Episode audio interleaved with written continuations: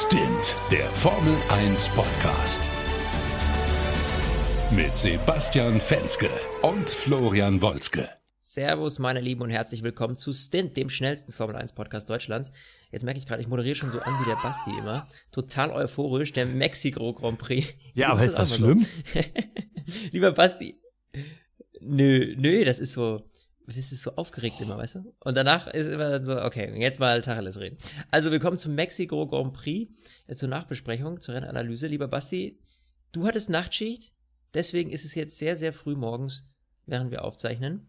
Äh, du kommst von der Arbeit, ich gehe gleich zur Arbeit und wir machen natürlich trotzdem noch zwischendurch mal eben schnell eine Runde Podcast. Ja, du, ähm, überschaubar. Also, ähm, es war jetzt nicht so clever, eine 23 Uhr Schicht zu machen nach einem Abendrennen. Aber hey, was machen wir nicht alles für, für, für die Community? Jetzt machen wir nur für euch. Ja, richtig.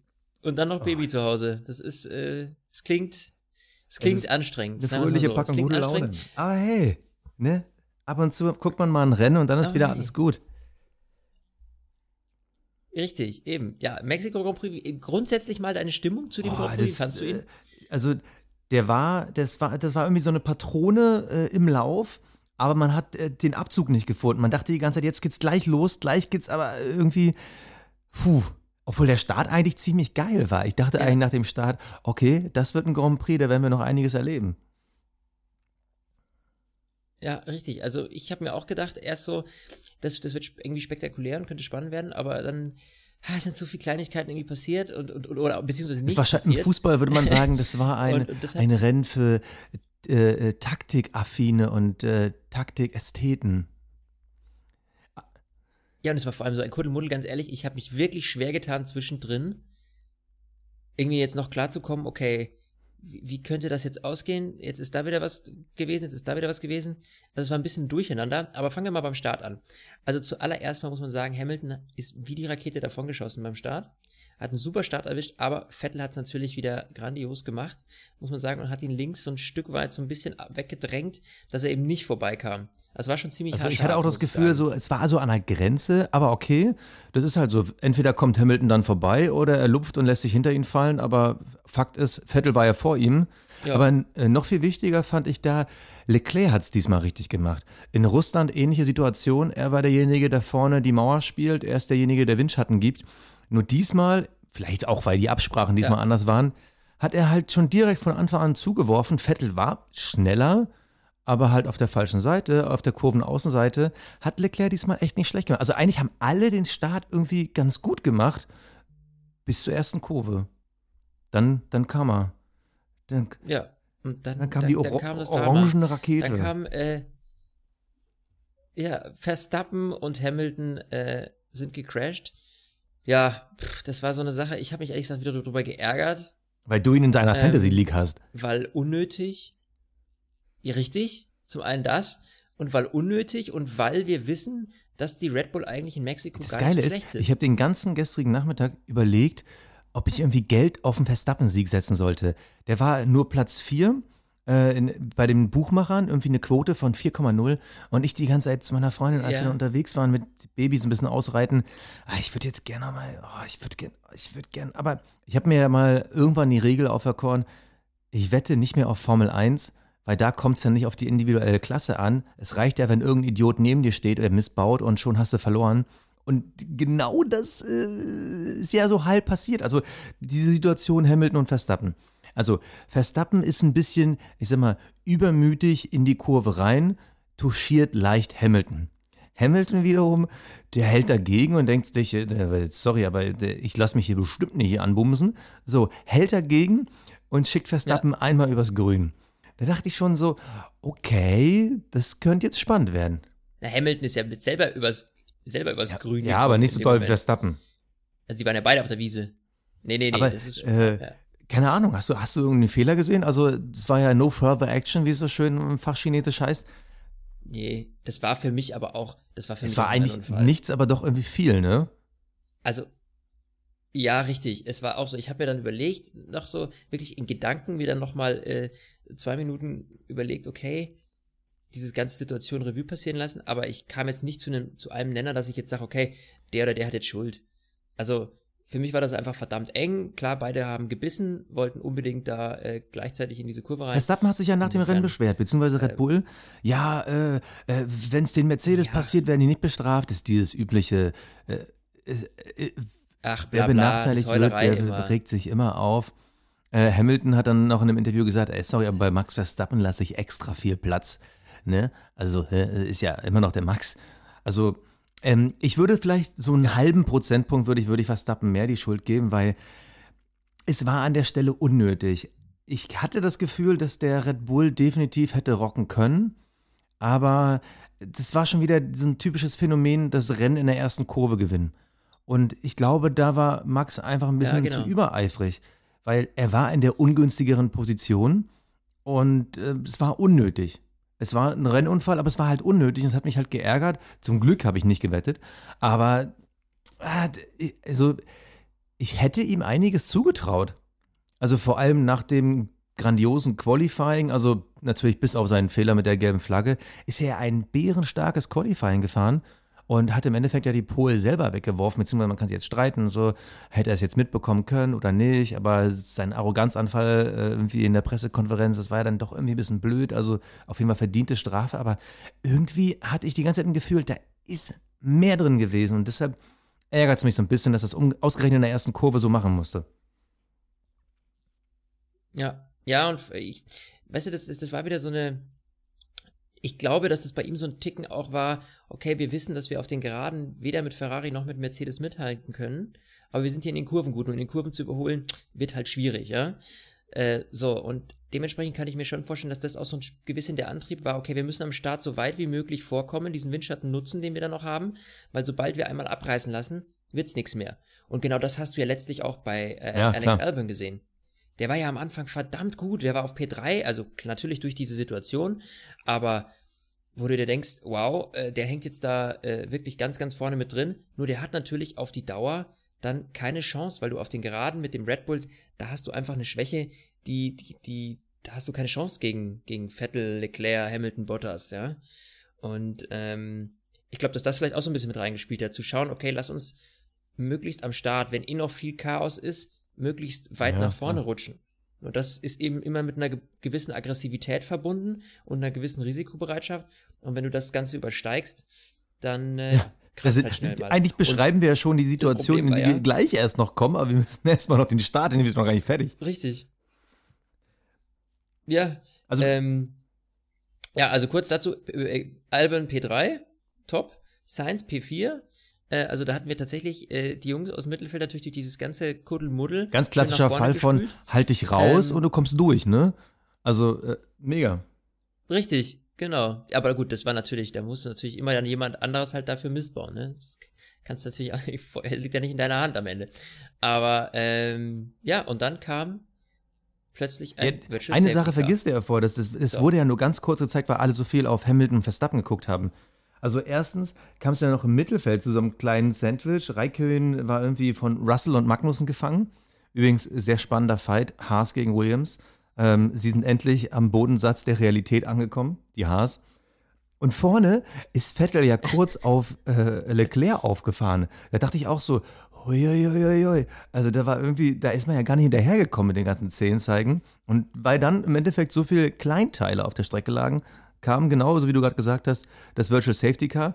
Und meine fünf Minuten, wo ich gedacht habe, heute schlage ich dich mal bei Fantasy. Weil die beiden Ferraris waren vorne, dein Verstappen war da irgendwie P9 oder so. Und da dachte ich so, ah, heute, heute zeige ich es ihm. Heute, heute, heute ist mein Tag. Aber ja, das Schlimme ist an so einem Virtual Ja, Safety Car, das nee. endet halt irgendwann. Und wenn Max Verstappen erstmal sauer ist, dann passieren auch so Sachen. Richtig. Und dann hat er sich gedacht, Mensch, der Bottas, der geht mir jetzt auf den Keks. Mit dem lasse ich mich jetzt richtig ein. Und dann hat er sich am Bottas Frontflügel mal eben so den linken Hinterreifen, weißt du, link, Aber- linke Hinterreifen, ja. Aber was Äh, für ein oder das Manöver. Also er hat es ja im Stadion versucht. Also erstmal Respekt dafür, da überhaupt hinzukommen. Ich habe Ja, auch gar ja. nicht verstanden, wie, Ja, richtig. Ja, und dann also gegen ich ein habe gar nicht verstanden, wie der da quasi an ihm vorbeigekommen ist. Also ist der Bottas so langsam gefahren oder hat er so weit ausgeholt? Weil das Manöver bis dato war ja nicht schlecht und Verstappen hat ja äh, auch da nach dem Rennen gesagt, ja, äh, da hat Bottas war halt Absicht. Gut zugegeben, Bottas hätte ihm vielleicht mehr Platz lassen können. Fakt ist aber, an so einer Situation, an dieser Stelle, da ist man halt auch überrascht.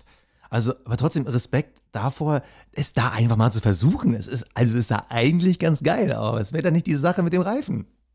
Ja, und das ist ja vielleicht genau das, was ich vorhin schon gesagt habe. Weißt du, die, dieses, okay, auf den langen Geraden habe ich einfach keine Chance. Also muss ich gucken und die, die, die, muss ich die Chancen irgendwie nutzen, die ich vielleicht in den Kurven habe, um ranzukommen. Und in den Kurven muss man ganz klar sagen, da waren ja. die stärker. Ja. So. Und ähm, dementsprechend hat er es halt da probiert. Es war aber halt in dem Moment, das ging halt dann einfach alles schief bei Max erstmal, ja. Erst die Geschichte mit Hamilton, dann kurz danach äh, die Geschichte mit Bottas und dann hat er einen Platten gehabt und dann war er erstmal ganz hinten Platz 20. So, weil er musste die Runde natürlich noch mit den Platten zu Ende fahren. Der Reifen ist auch äh, sofort abgegangen. Äh, also ohne Felge natürlich, die Felge war noch dran am Auto, aber der Reifen ist dann so schön. Hat man eine ganz schöne Bildeinstellung gesehen, fand ich, äh, wo Max Verstappen auf der Felge fährt und hinter ihm siehst du, wie der Reifen, also nur das Gummi quasi, äh, die, die, Straße überquert. Das sah eigentlich ganz witzig aus. Ähm, und dann ist er rein und war dann eben ganz weit hinten. Aber jetzt kommt's, das ist halt wieder so ein klassischer Max Verstappen, der hat weitergebissen, sich da nicht von äh, beunruhigen lassen und ist am Ende auf Platz 6 gefahren da muss ich sagen, Hut ab, weil das ist tatsächlich noch eine Hausnummer. Ist es das eigentlich noch? Also äh, jedes Mal, wenn irgendwie sowas passiert, dass, ähm, keine Ahnung, ein Mercedes oder ein Ferrari oder ein Red Bull irgendwie nach ganz hinten fallen und sich dann irgendwie wieder nach vorne kämpfen, dann heißt es immer so, ah, krasse Leistung, jetzt ist der da von P20 noch auf P6 gefahren. Ist das denn eigentlich wirklich so? Ich meine, wir haben ja diese zwei beziehungsweise drei Ligen Formel 1. Ist das noch eine Leistung? Ich, ich habe mittlerweile kein Gefühl mehr dafür, weil es ja relativ oft noch passiert. Also, ich. Weißt was du meinst? Ja, ich weiß, was du meinst. Aber das ist ja auch immer so eine, ah, wie soll ich das sagen? Ähm, es ist ja jetzt nicht so, wie wenn du vorne bist und jemand anderen überrundest und der dir Platz lässt. Du musst ja immer noch gegen denjenigen fahren, ja. Da wird der ein oder andere auf der Strecke wahrscheinlich sagen, okay, da kommt jetzt ein Red Bull, egal, ich lasse den vorbei, weil äh, da mache ich mir nur die Reifen kaputt, wenn ich mit dem jetzt anfange zu kämpfen. Das kann schon auch ein Fakt sein. Andererseits, wenn sie kämpfen, dann ist es natürlich, das dauert eine Zeit, äh, bis die nach vorne kommen. Und auf Platz 6, also ich weiß, was du meinst, und das ist natürlich nicht so eine Leistung, wie wenn jetzt irgendwie alle Autos gleichwertig wären und er dann nach vorne fahren würde. Das wäre dann nochmal natürlich eine ganz andere Hausnummer, ist klar, fahrerisch. Äh, aber trotzdem ist es, glaube ich, immer noch nicht leicht oder einfach äh, von Platz 20 dann eben. Nee, ich will es ja auch nicht zu schlecht reden. Ich äh, frage mich nur immer, ich meine, er ist jetzt da, glaube ich, mit, ähm, ich kann da parallel nochmal gucken, ich glaube 29 Sekunden Rückstand oder so. Ähm, 47 Sekunden Rückstand auf Alex Albon äh, auf P6 gefahren. Ich meine, ja, klar, man muss sie durchs Feld flügen, aber es ist jetzt nicht so, dass er dann irgendwie seinen Teamkollegen nochmal überholt hat. Also, es, ich würde mal sagen, solide, gute Leistung, aber trotzdem glaube ich, dass nicht mal richtig Schadensbegrenzung für das, was an diesem Wochenende drin gewesen wäre. Aber ich, ich gebe es ihm, man muss es trotzdem mal noch zusammenfahren. Ja. Ja. Ja. Ja, dann, ähm, was ich auch noch äh, mal wieder äh, eine klasse Nummer fand, beziehungsweise wo ich mir denke, das haben wir jetzt dieses Jahr oder grundsätzlich in letzter Zeit, dieses letztes Jahr häufiger gesehen. So dieser klassische Unsafe Release, ja. wenn der Reifen nicht fest ist. Also das passiert ehrlich gesagt, also ich weiß nicht, ist es nur mein Gefühl oder geht es dir ähnlich? Also Norris war in der Box, äh, vorne links, Rad nicht fest, er fährt los. Also ist dieser Sicherheitsmechanismus da irgendwie nicht mehr so gegeben? Weil normalerweise, also du fährst doch eigentlich erst los, wenn du ein grünes Licht kriegst. Und das kriegst du doch nur, wenn alle Mechaniker äh, sagen, ready, okay. Also so ganz sehe ich da auch nicht durch. So, und ich, ich, ich verstehe es ehrlich gesagt nicht ganz. Also das ist so ein Thema, da versauen die sich so ein bisschen, das, da versauen die sich, also was heißt nicht so ein bisschen, da versauen sie sich komplett das Rennen mit, ja. Und dass diese Ampel, wir haben ja diese, diese Technik, früher hatten wir den Lollipop-Mann, jetzt haben wir diese Ampel und ich habe das Gefühl, es wird fast schlechter als besser. Also die Frage ist natürlich auch da wieder die Verhältnisse, ne?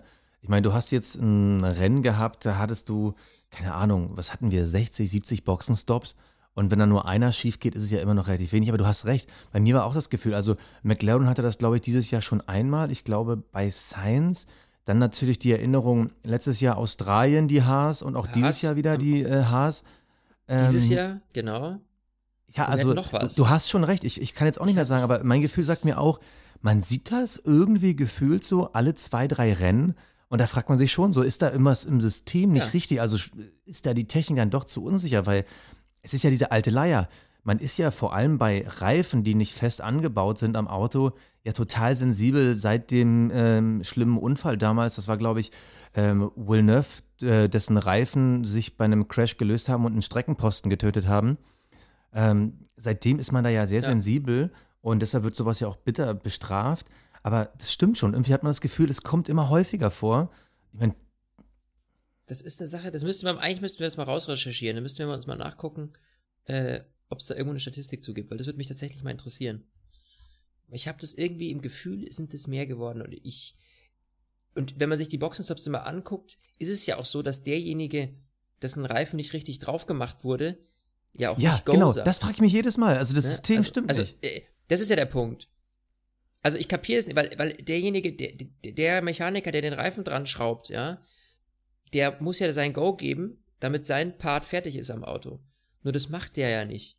Und trotzdem wird losgefahren. Und da frage ich mich, ist es einfach nur ein schlechter Reflex? Einfach so diese Routine, ja?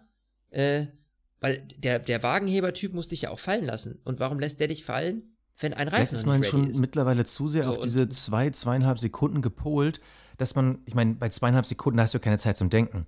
Das sind ja alles Mechanismen, die du einfach automatisch abrufst. Also bist du jetzt der Wagenheber-Typ vorne, dann heißt das Ding ran, rauf, äh, wieder runter, zur Seite weg. Und Ja, aber die Ampel geht doch nur eigentlich auf grün, wenn alle ihr okay gegeben haben. Oder nicht? Also das muss ich also ich, ich glaube, die hatten irgendwie einen Knopf irgendwie am Schlagschrauber. erzählen. Du, du hast recht, äh, äh, da, da müssen wir nochmal rangehen. Ja, aber, genau, da war irgendwas. Fakt ist auf jeden Fall, Da war am Es ist da passiert gefühlt ja. relativ oft, aber wir hatten jetzt hier mal den seltenen Fall, dass es endlich mal einer bemerkt hat, bevor das Auto draußen war. Weil das passiert ja auch relativ oft, dass man denkt so, ja, aber warum wartet der Ja. denn dann und warum bleibt er nicht stehen und rollt zurück oder so? Ich meine, in diesem Fall hat es ja sogar mal funktioniert, dass ein Auto dann einfach zurückrollt. Ich hatte ja im ersten Moment, weil das, die Lichtverhältnisse so komisch waren, habe ich ja gedacht, die haben irgendwie drei gelbe und einen weißen drauf, bis man dann gesehen hat, dass der nicht richtig drauf war. Ja. Äh, aber wenigstens hat man diesmal rechtzeitig reagiert und auch der Fahrer hat rechtzeitig reagiert, damit man das nochmal retten kann. Obwohl, ja gut, für Norris war nichts mehr zu retten, ist natürlich klar, da verlierst du locker mal äh, eine ganze Minute. Aber Ja, ja, das war vorbei. Das Thema war was schade ist, ja. weil McLaren hatte ja auch Ähm. da äh, rund ums Virtual Safety Car, sie waren ja auf P4 und P6. Also sie waren in einer Situation, das, man hat jetzt nicht damit gerechnet, dass sie jetzt irgendwie aufs Podium fahren. Aber sie waren eigentlich schon in einer Situation, dass sie ihren Titel Best of the Rest da hätten eigentlich safe machen können, dass sie vielleicht sogar in die Chance bekommen, die Großen so ein bisschen zu ärgern. Also in der Situation ganz klar vor Max Verstappen wären sie auf jeden Fall ins Ziel gekommen. Also das war auf jeden Fall, glaube ich mal, eines der schwärzeren Wochenenden von McLaren, weil auch da, für die war so, so, Ja. so viel mehr drin. Also schade. Ja, sie haben halt wahnsinnig Glück, dass sie eben so viel Puffer haben, ne? Aber okay. Danach Punkt. waren so die, die, Ja. die prickelnden Situationen waren danach so ein bisschen vorbei und dann begann ja diese große Strategieschlacht. Na halt, äh, noch eine so. Boxenstopp-Geschichte hatten wir. Giovinazzi ist runtergefallen. Das werden viele von euch, die bei RTL gucken, vielleicht gar nicht gesehen haben, denn es ist nämlich in der Werbung passiert und sie haben es nicht wiederholt. Äh, Giovinazzi ist vom Wagenheber gefallen, richtig? Du hast es nämlich gesehen und mir erzählt danach. Ja, ja, weil das sah total skurril aus. Also der, der wurde irgendwie aufgebockt, aber der war nicht richtig drunter und dann ist er wieder runtergefallen. Und das sah, im ersten Moment dachte man irgendwie, der hat einen Mechaniker irgendwie überfahren äh, oder angefahren, aber das war auch relativ äh, weird. Aber jetzt auch nicht so spannend, dass man sagen müsste, hui, äh, genauso. Ja. Ich habe auch nirgendwo die, diese Situation gesehen, dass Verstappen und Magnussen, die sind ja auch irgendwie miteinander kollidiert, habe ich nirgendwo in der Replay gesehen. Das habe ich nur bei Twitter gesehen. Also das war irgendwie ganz, ganz komisch bei diesem Rennen. Irgendwie wurden ein paar Sachen, die passiert sind, gar nicht wiederholt. Weil irgendwann wurde nur eingeblendet, auch No Further Ja. Action mit, ähm, mit äh, Verstappen und Magnussen. Also ich weiß nicht, ob ich dann kurz geblinzelt habe oder so, aber ich habe es einfach nicht gesehen. Ich lasse mich da gerne von unserer Community korrigieren. Aber das ist auf jeden Fall irgendwie mir aufgefallen, dass da irgendwas komisch war. Aber trotzdem, jetzt, jetzt kommen wir mal zum Ja. großen Strategiefestival von Mexiko. Etwas für Formel 1 Ästheten, die da gerne noch mit der Stoppuhr und dem Klemmbrett und dem Rechenschieber am Sofa sitzen. Ja, das ist äh, super, Basti. Äh, Machst du den Podcast dann alleine zu Ende, ne? Ich, ich bin ja mal weg. Du weißt, ich stehe auf Zahlen, aber das war wirklich. Also, Ja, ich ich finde ja so geil, diese Ja. Pirelli-Hochrechnung vorm Rennen. Da denkt man sich dann selber immer so ein bisschen mit und dann so, ah ja, okay. Ja. Äh, wir sind aber mittlerweile wieder in so einer Phase angekommen, das haben wir letztens schon mal angesprochen. Vor allem äh, Mitte der zweiten Saisonhälfte, so die letzten vier, fünf Rennen, dann hast du diese ganz klare Entwicklung, dass die Top-Teams im äh, Q2 immer hart fahren können, weil sie kommen durch, weil sie die Reifen so gut verstehen. Und im Rennen torpedieren sie immer komplett die Pirelli-Strategie. Aber diesmal hatte ja keiner irgendwie einen Plan, was er da macht. Alle haben nur irgendwie darauf gewettet, dass sie irgendwie das Richtige machen. Und am Ende gab es irgendwie nur Verlierer, bis auf einen, der bis zur letzten Sekunde meinte, er ist der Verlierer, bis er dann gewonnen hat. Also, ähm, wir fangen mal an. Ja. Albon Ja, war zu dem äh, Zeitpunkt hinter den beiden Ferraris auf P3. So, die Chance, das erste Podium, das erste Podium für äh, Albon im Red Bull, startet den Undercut, fällt zurück. Dann kommt irgendwann Leclerc. Der hatte aber den Vorteil, im Gegensatz zu Albon ist er nicht in den Verkehr gekommen. Da hatte man noch das Gefühl, okay, vielleicht schafft er den Undercut. Der hat frischere Reifen, die nächsten vier, fünf Runden passieren, aber der hat nicht aufgeholt. Das fand ich so weird. Dann denkst du so, aber der hat doch jetzt 15 Runden frisch. Wieso holt der denn nicht auf? Und da hat man gemerkt, dass Ja. irgendwie keiner mehr wusste, was jetzt hier genau passiert. Und dann äh, ging es halt los. Dann hattest du halt vorne ein Ferrari und zwei Mercedes. Und Mercedes, wir haben ja letztens schon drüber gesprochen, die sind dann meist immer so ein bisschen zurückhaltend. Die wollen dann im Zweifel immer einen draußen haben, falls irgendwie ein Safety Car kommt. Aber auch da hast du gemerkt, die wissen nicht, was sie machen wollen. Dann holen sie dann irgendwann Hamilton. Da war aber schon Und das saufrüh. saufrüh, aber eben auf den harten Reifen eben dieses, wir holen ihn mal rein, vielleicht klappt das ja, aber wir wissen es nicht. Aber interessanterweise haben sie äh, vom letzten Rennen gelernt. Da haben sie Hamilton reingeholt, obwohl ganz klar war, sie verlieren damit P1. Äh, da hätten sie ihn draußen lassen können, dann hätten sie P1 theoretisch auch gewinnen können. Diesmal eine ganz andere Geschichte, da haben sie ihn einfach draußen gelassen. Und das Problem ist, Vettel und Bottas sind noch weiter gefahren und die wussten halt immer gar nicht mehr. Und dann gab es natürlich Ricardo, der, glaube ich, nicht mehr ganz so sicher war, dass man überhaupt noch einmal stoppen musste. Fakt ist, irgendwie ab Runde 35 wusste man nicht, wie das Ding ausgeht. Fandest du das gut oder fandest du das eher so, okay, es ist so ein, einer zu viel? Weil ich habe irgendwie Leclerc auf einer Zweier, Ja. Hamilton auf einer unklaren 1-2 und dann natürlich Vettel und Bottas ganz klar auf 1. Naja, es war sowohl als auch. Was ich an diesen Strategiedingern immer nicht so mag, ist, dass du sie ja faktisch nicht siehst.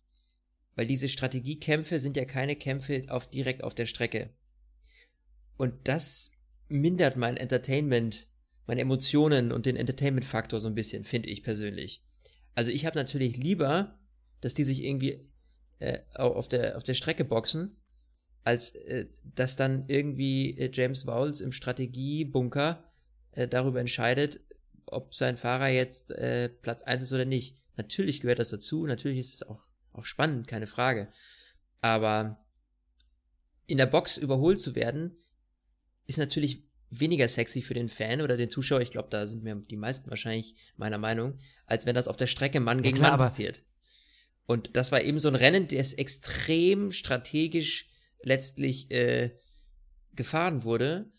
Und dadurch war natürlich auch auf der Strecke war wenig Kampfaktion zu sehen. Ja, aber das Ding ist ja, das war ja nicht Absicht der Teams. Es war einfach so, dass alle überrascht waren, dass die Reifen nicht abbauen. Also das ist ja total irre. Also es hat irgendwie die Nacht Mhm. davor irgendwie ein bisschen geregnet. Dadurch war die Strecke relativ glatt. Äh, es lag aber irgendwie nicht so viel Reifenabrieb. Im Laufe des Rennens wurde es besser und es war irgendwie nochmal 5 Grad wärmer, was irgendwie dafür gesorgt hat, dass diese Pirelli-Reifen irgendwie ein unendliches Fenster hatten. Also es war ja irgendwie so witzig, wie irgendwie Ricardo schon 40 Runden auf diesen Reifen fährt und während Lewis Hamilton da irgendwie rumheult, ähm, äh, sagt ihm dann sein, se- se- sein Team, du, Ricardo holt ja immer noch Zeit raus. Hör auf zu heulen, fahr weiter. Und es war halt, also ich fand es einfach mal interessant, dass diesmal nicht einer irgendwie den richtigen Riecher hatte, sondern eigentlich haben ja alle falsch gelegen und am Ende hat halt einer Glück gehabt. Aber das, aber das fand ich schon krass, weil wenn Richtig. du denkst, du, Ich habe ja auch noch die geschrieben. Ich glaube nicht, dass Hamiltons Reifen halten. Und prompt, was tun sie? Sie halten. Es war wieder so ein. Aber- ja. Man weiß irgendwie nie. Aber das fand ich irgendwie interessant, weil du hast ja dann irgendwie die ganzen Strategieteams, die irgendwo auf der anderen Seite der Welt sitzen. Du hast tausende von Sensoren an den Autos. Du hast dann immer noch die, deinen Finger, den du irgendwie anlegst und in den Wind hältst. Und irgendwie hat nichts funktioniert. Ich fand es irgendwie interessant, aber es hat es auch irgendwie kaputt gemacht, weil die, das, was eigentlich geil ist für diesen ja, Saisonzeitpunkt, dass die Mercedes und die Ferrari eigentlich auf Augenhöhe sind, hat da eine Situation dafür gesorgt, dass halt wirklich eigentlich gar nichts passiert ist. Also, dass man sie beziehungsweise eine Sache, eine Sache muss man fernhalten, äh, äh, Quatsch, äh, eine Sache muss man nochmal äh, besonders betrachten, weil auch da mal wieder so ein Klassiker, Ferrari hat es ja selber verkackt. Und zwar ganz einfach, sie haben ja den Boxenstopp von Leclerc, da haben sie ja auch irgendwie vier, fünf, sechs Sekunden liegen lassen, also seinen zweiten Boxenstopp. Er ist ja am Ende auch nur mit zwei Sekunden Rückstand auf Bottas ins Ziel gekommen. Und da wäre halt wirklich die spannende Frage gewesen, ähm, hätten sie den Boxenstopp nicht so versemmelt, was wäre da vielleicht noch drin gewesen? Weil ich glaube, der war ja. wirklich der Einzige, der vielleicht bei seiner Strategie ja wirklich, ich sag mal, im Vergleich zu den anderen radikaler war. Da war mehr drin, aber im Endeffekt, wir wurden um ein spannendes Finale gebracht, weil einfach keiner damit gerechnet hat, dass man das nicht errechnen kann, was da passiert. Also es klingt in der Theorie gut, aber in der Praxis Richtig. war es halt komplett kontraproduktiv. Ja, also irgendwie dem Entertainment-Faktor hat es nicht geholfen, finde ich. Also, aber gut. Ähm, ja, ich hm. würde sagen, nee, trotz nee. Strategiechaos. Warte mal, warte, du willst jetzt schon zu den Awards? Wir, wir, wir Ach, dürfen halt, doch jetzt nicht oh Hülkenberg Willen, vergessen. Nein, halt, äh, der. Richtig, das ist nämlich das. Ja, deswegen komme ich auch darauf. Erkläre ich dir dann gleich bei den Awards. äh, und zwar, hoppala, habe ich jetzt was verraten? Who knows?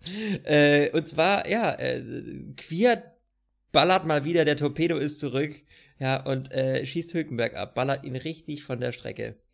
Einfach gerade ausgefahren, der Junge. Er dachte einfach, er ja. kriegt ihn da, weil Hülkenbergs Schlappen einfach komplett durch waren.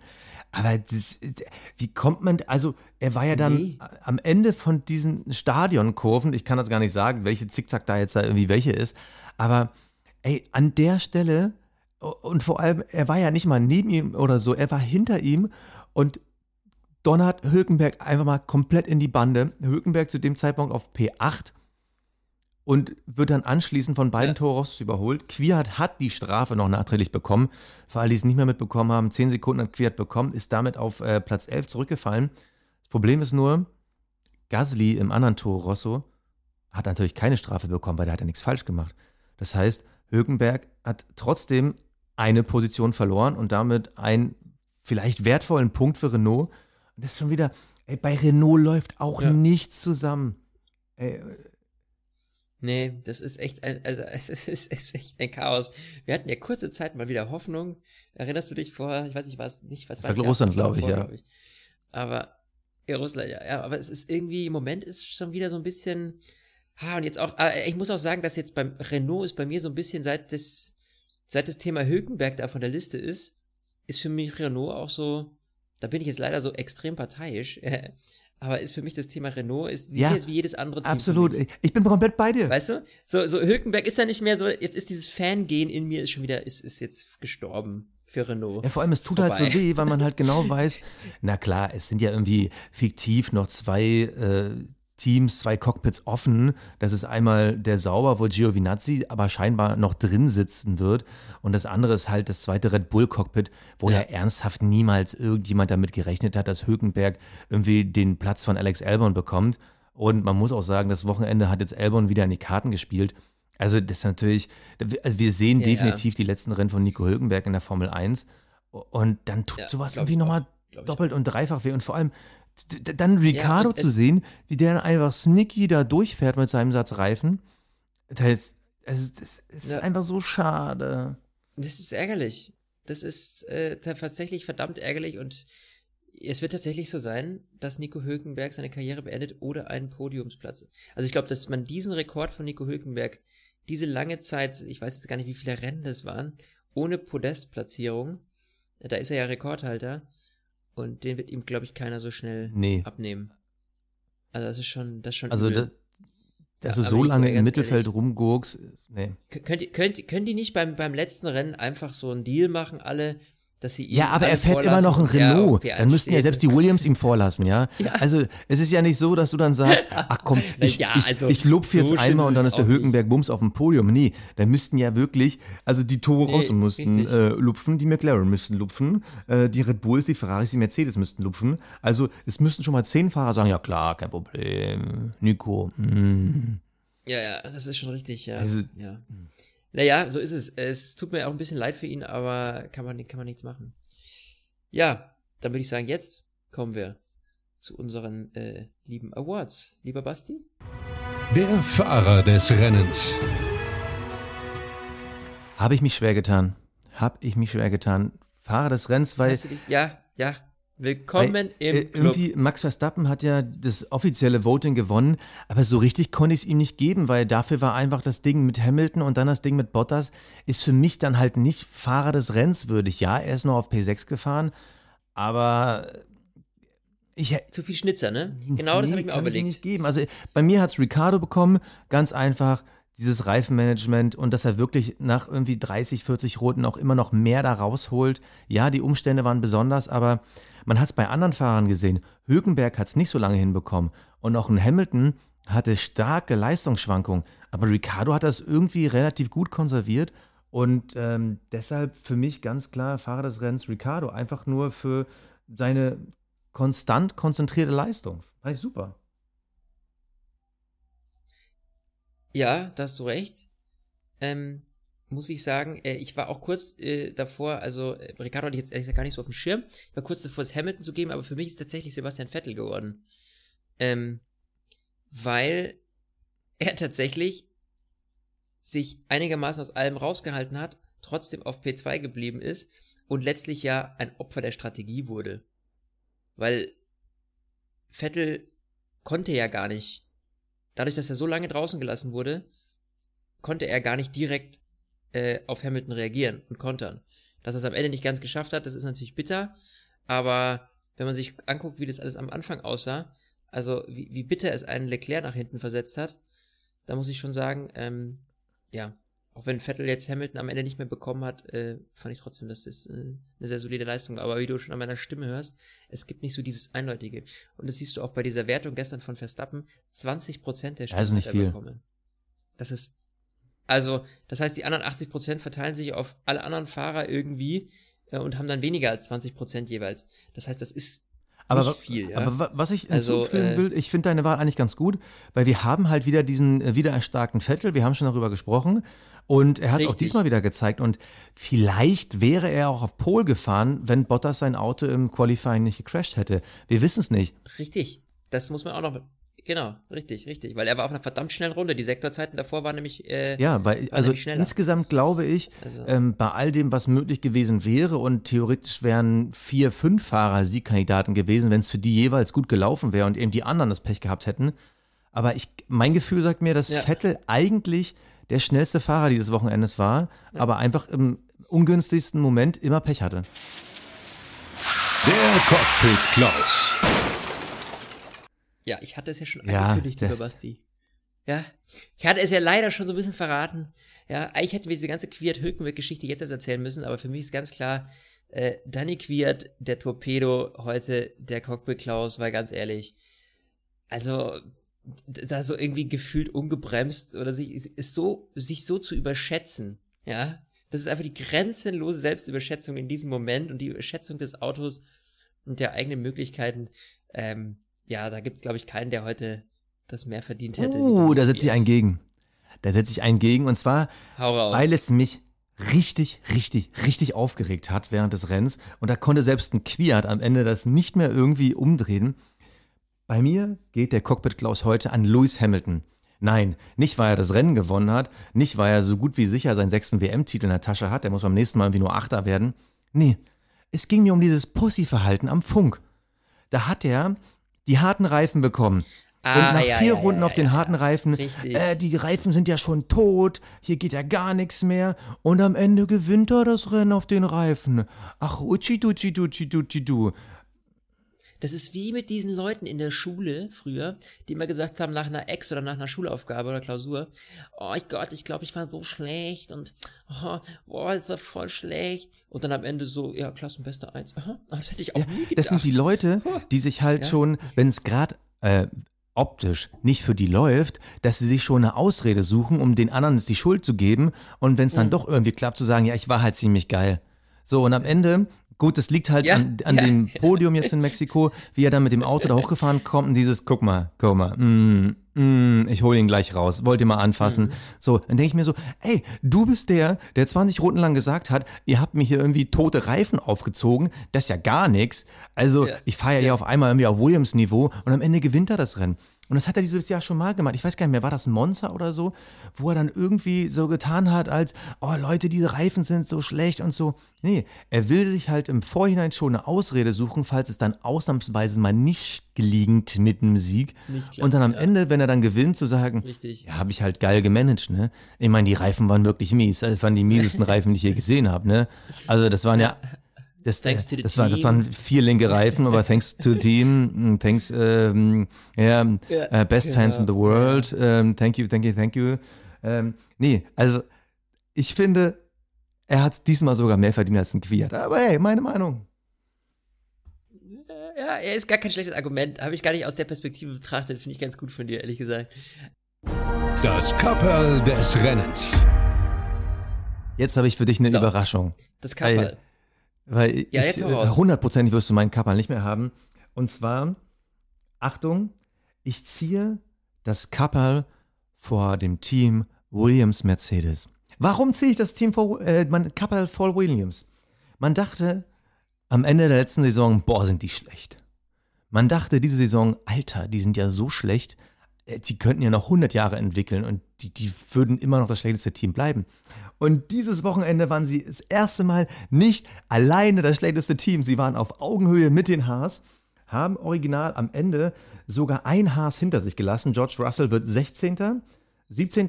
Romain Grosjean und dann 18. Robert Kubica. Das heißt, Williams hat aus eigener Kraft ja, ein Haas geschlagen. Also da wirklich Chapeau für die Entwicklungsarbeit. Also nicht, ich meine das wirklich ernst. Also ähm, es ist natürlich schwierig, wenn du halt so weit zurückliegst, dann irgendwie da wahrscheinlich die Motivation zu halten, dann irgendwie dann zu sagen, ja, wir entwickeln ja trotzdem weiter. Aber ähm, fernab davon, dass Haas einfach Weltmeister ist in sich rückwärts entwickeln, es ist trotzdem, glaube ich, auch für ein Williams-Team ein guter Punkt. Was? Haas ist Weltmeister und entwickelt sich Was? Du hast gesagt, ab- fernab davon, dass Haas ein Weltmeisterteam ist und Nee. sich zurückentwickelt. Hä? Nee, habe ich Weltmeister gesagt? Also Weltmeisterteam? Haas ist auf jeden Fall, äh, also nee, ist Weltmeister im Zurückentwickeln, das meinte ich. Ja. Jetzt, okay, gut, Nee, gut, also, gut, gut, gut, okay. Man muss äh, dann halt das- auch äh, sich an Williams Stelle sich über die kleinen Sachen freuen. Und äh, da muss ich wirklich sagen, Ja. hat es mich gefreut, dass sie wenigstens eingeschlagen haben. Es ist ja ganz klar, dass äh, George Russell der bessere Fahrer im Williams-Team ist. Ähm, und dann mit so einer Leistung, und die haben ja teilweise auch wirklich sogar mit den Haas gefightet auf der Strecke. Und das freut mich für Russell, das freut mich für Ja. Williams. Deshalb ziehe ich meinen Kappel vor denen, weil, hey, never give up. Ja. Und ich ziehe es vor, muss ich tatsächlich sagen, äh, auch wenn ich ja vorhin dieses ganze Strategiechaos so ein bisschen verflucht habe, aber vor James Vowles, äh, dem Strategiechef von Mercedes, für die Eier, Hamilton mal eben so 50 Runden oder was auf einem Reifen zu lassen. Oder das zumindest in Erwägung zu ziehen. Ja. Vor allem jetzt im Nachhinein habe ich noch ein Interview gelesen mit Matthias Binotto, der, der gesagt hat, eigentlich ist es total kurios, wir haben das nicht mal in Erwägung gezogen, so früh zu stoppen und auf einen harten zu gehen. Ja.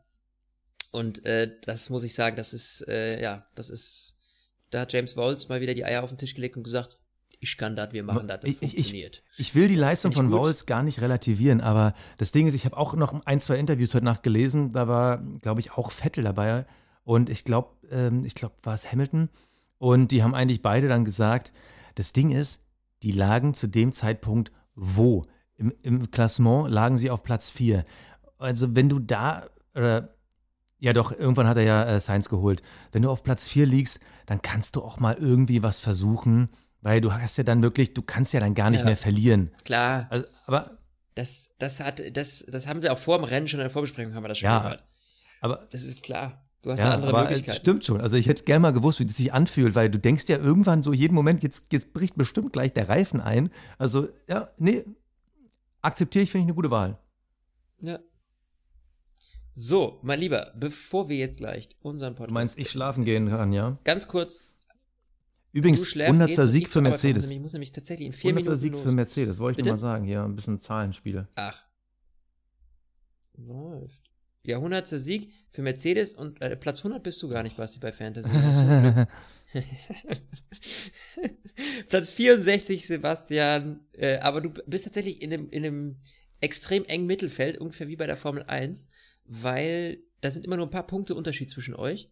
Das heißt, du könntest mit, könntest mit einem Rennen, und wenn du 20 Punkte machst, hast du mal eben so Ey, 10 Plätze. Ey, du weißt ganz vorne. genau, wie es aussieht. In Russland lagen beide Ferraris vorne. Dieses Mal lagen beide Ferraris nach drei Runden vorne. Zu dem Zeitpunkt habe ich bei Fantasy wahrscheinlich drei Trillionen Punkte mehr als du geholt und dann passiert da immer noch mal irgendwas. Also, also, ne? Ja, also, gut, ne? äh, Äh, ich lieg halt auf Platz 8. Ja, und, ist- und, ist gut, und, ist gut. Und, Basti, ne? So, okay. Ich wünsche dir was, mein Lieber. Mit dieser, äh, das war jetzt so der klassische Hamilton, ne? Erstmal sagen, oh, ist alles so schlecht. Und dann äh, sagen, oh, ich bin auf Platz 8, weiß gar nicht, wie das zustande gekommen ist. Vielleicht, weil ich so geil bin. gut, Basti, Los, geh arbeiten. Lieben, ich wünsche euch was. Es war mir Gute eine Nacht. Ehre. Ciao.